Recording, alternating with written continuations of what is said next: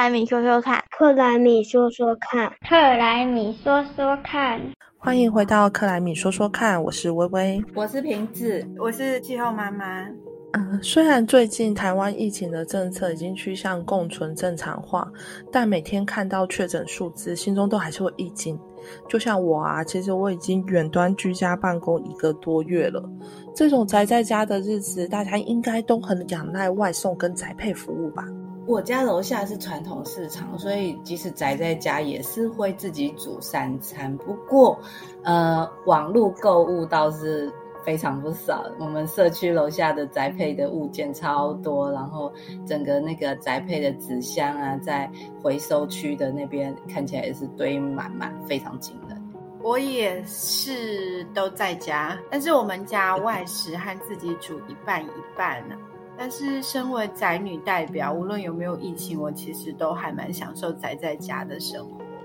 网络购物呢，也是我生活中不可或缺的一部分啦。我购物车常常也是还满满的，真的是资源有限，欲望无穷啊。对，大家都一样。不过，因为我家住的比较郊区啦，然后我也没有交通工具，那平常我都要居家办公，然后又要一打二顾小孩，实在真的没有时间煮饭，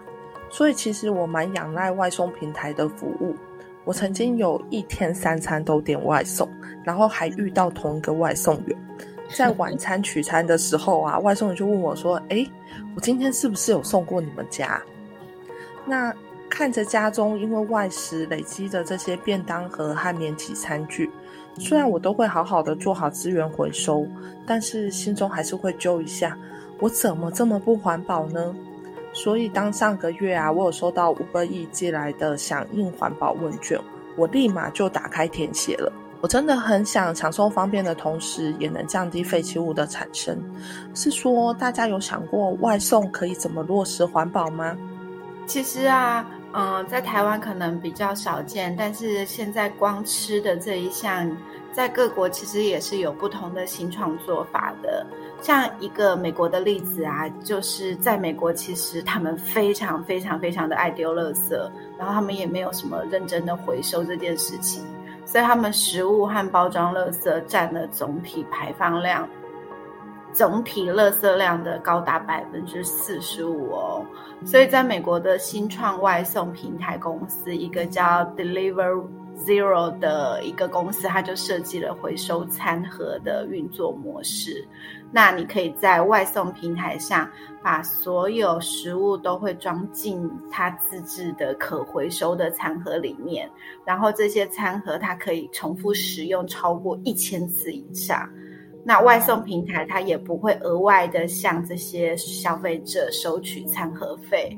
那顾客用餐之后啊，只要六个星期以内归还餐盒就就可以了。他可以亲自送到餐厅归还，也可以在下次点餐的时候一并将餐盒交给外送员，然后再由外送员送回合作餐厅的手上。假如你没有如期归还餐盒的话，外送平台就会按每个餐盒额外收三点二五美元的费用。所以其实现在已经也有开始在做这种餐盒的改变了。每个餐盒三点二五美元，相当一百块台币，我觉得呃非常的高的价钱呢。对啊，所以要还他，所以所以一定会还他，这是押金哎。对啊，要还吗？对啊，那在台湾呢，光是疫情开始，就是二零二零年开始啊，纸容器的回收量就已经超过了三千八百公吨，也就是相较于同期的这个数字呢，比更是多了相将近三倍哦。所以，相信对啊，因为那个时候也是关起来在家嘛，所以。没错，台湾和美国的 Deliver Zero 有相同概念的环保版外送平台呢，叫做一口密斯 Miss Echo。这个平台就比较特别，也可以说是台湾之光。它是由六个二十岁出头的年轻人他们组成的，也就是第二届呃国际台湾青年论坛代表，那个是什么 U 二十是不是？他们是其中一个团队之一，那他们推出了这个概念以后，才六个多月，就已经减少了一万多个各式各样的免洗餐盒和塑胶袋的使用。整个餐盒的循环率有高达九十六 percent，也就是呃，我不知道他们有没有押金就是。而且他们 Miss Echo 的那个 DGI 十还蛮好吃的。DGS 啊，来定定。除此之外呢，台湾主要的外送平台之一的 f o o Panda，它也有和循环容器公司好和气合作，在呃台南跟台北有推动循环的这个容器的外送服务，也就是我们在这件事情上并没有落后美国太多，们也是真正落实源头减费的目标。所以啊，我们可以看到外送的减费方法，大部分都是来自于循环容器。可是大家有没有想过，无论是外送或者是宅配，从碳足迹的角度，运输车辆的碳排放其实也是占有一定的比例。这块又可以怎么做呢？其实这个就是我现在的本业耶，我现在就是在做生态物流。然后呢，其实 现在物流业的节能减碳，它除了主要是运输啊，还有各种仓库内机具的电动化之外，然后就是最佳路径，就是比较偏软体的最佳路径形成啊，减少空车率，减少扑空率，减少回送率。或者是大车要进社区前换小车等等等等，其实物流减碳这一项水也是蛮深的。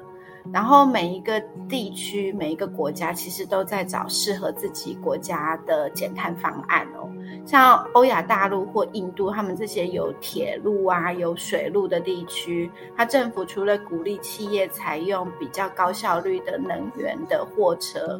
或新能源货车之外，然后政府也是开始倾向碳足迹比较少的，比公路运输少的，像铁道运输，或者是重新检讨水路运输，那或是各种低碳燃料的运输。像现在呃，印度也有，然后意大利有第二大铁路公司的叫一个 NM。它也开始发展了它的轻动力列车的基础设施，所以绿色产品或者是是物流的绿色化，也是未来非常重要的主轴之一。在台湾呢，其实还有一个特色，就是我们的便利商店超级密集，有 Seven，有全家，然后总共有四大四大主要的超商，然后他们提供的这么多多元的服务，所以也有。便利商店的物流店到店的这种这种服务啊，其实真的很重要。像全家便利商店啊，它为了增加对能源还有资源使用情形的了解，它有设置 TMS 的车辆管理系统，去掌握它的呃车辆的动态，达到说它的到仓的一些推波功能的管理。然后物件的状态，然后订单的历程和装载的材机的资讯这些回馈，然后去确保它的资源可以充分利用。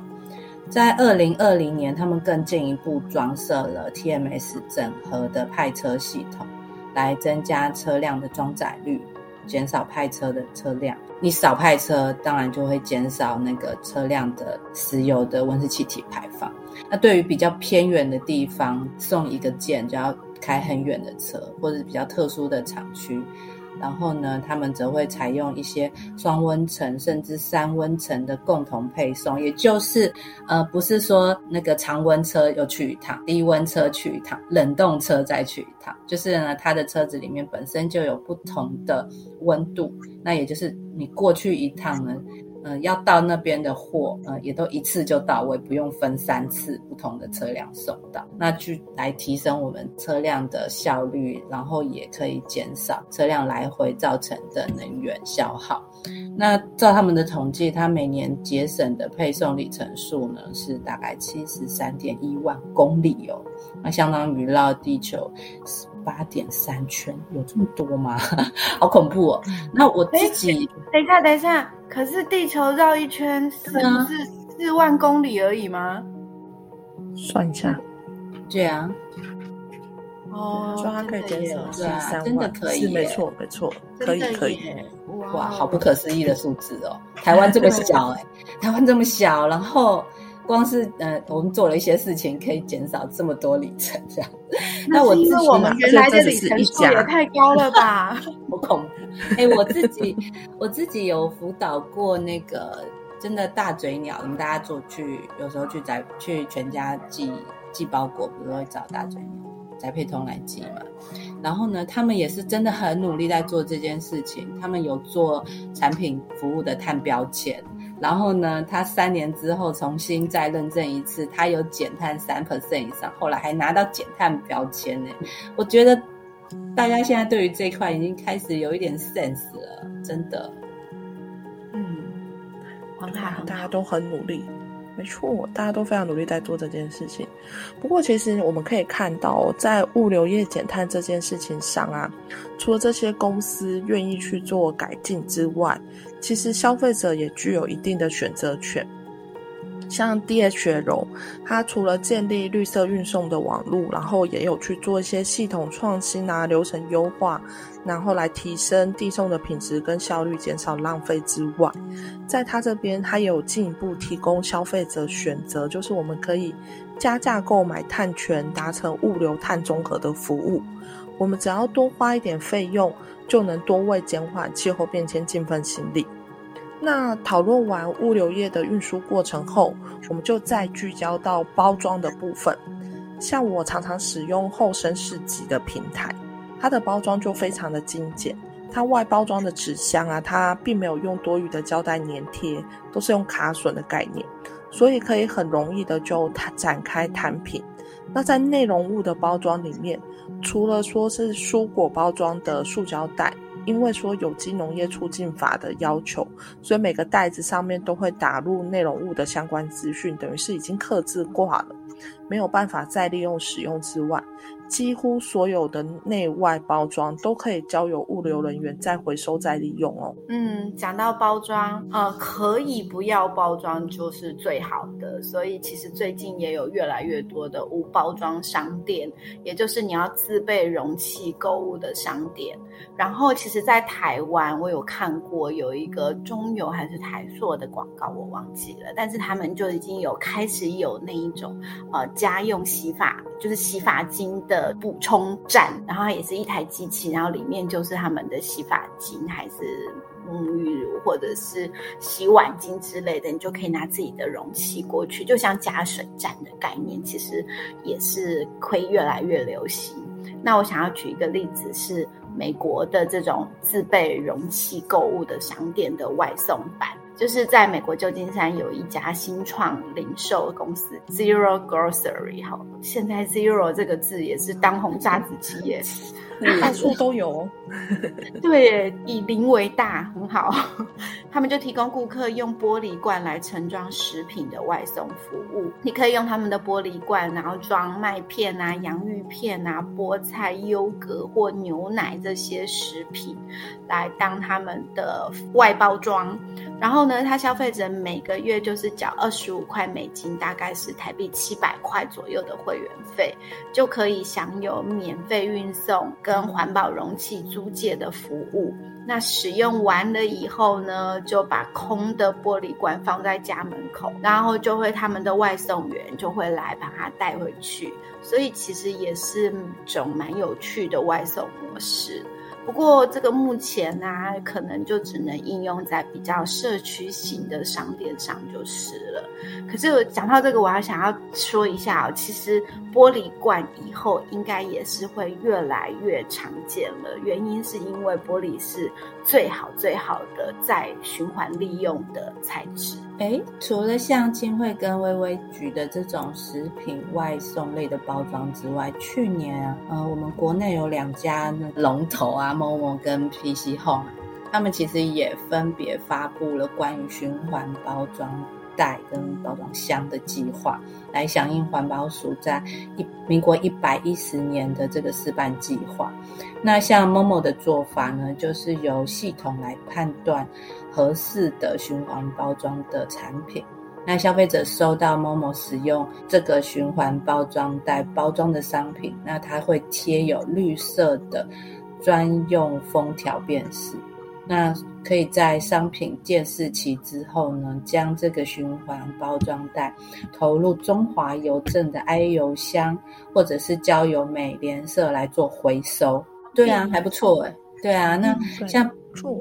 PC 后呢，他们就是在结账流程的时候开放选项，也就是让我们消费者呢自行勾选是不是要用这种循环的包装袋来寄送。当然，他们也会是这种商品的品相来选择适合的包装方式。那最后呢，是用诶佩克家的回收点，那或者是也是像用中华邮政 i 邮箱来进行回收。诶，这个我好像没什么印象，我有做过这件事，可能最近。太少买东西了，我下次来点一下。